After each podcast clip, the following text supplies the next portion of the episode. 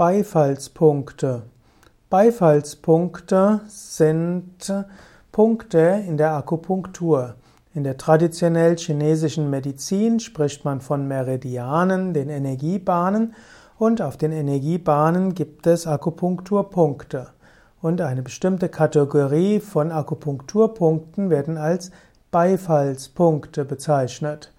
Beifallspunkte werden manchmal auch als Zustimmungspunkte bezeichnet. Also Beifallspunkte hm, können genutzt werden, insbesondere bei chronischen Erkrankungen. Bei akuten Krankheiten sind Beifallspunkte druckempfindlich und so kann man die Beifallspunkte auch nutzen, um zu einer guten Diagnose zu kommen. Wenn die Beifallspunkte schmerzhaft sind, dann werden sie typischerweise in einer Akupunkturbehandlung mitbehandelt.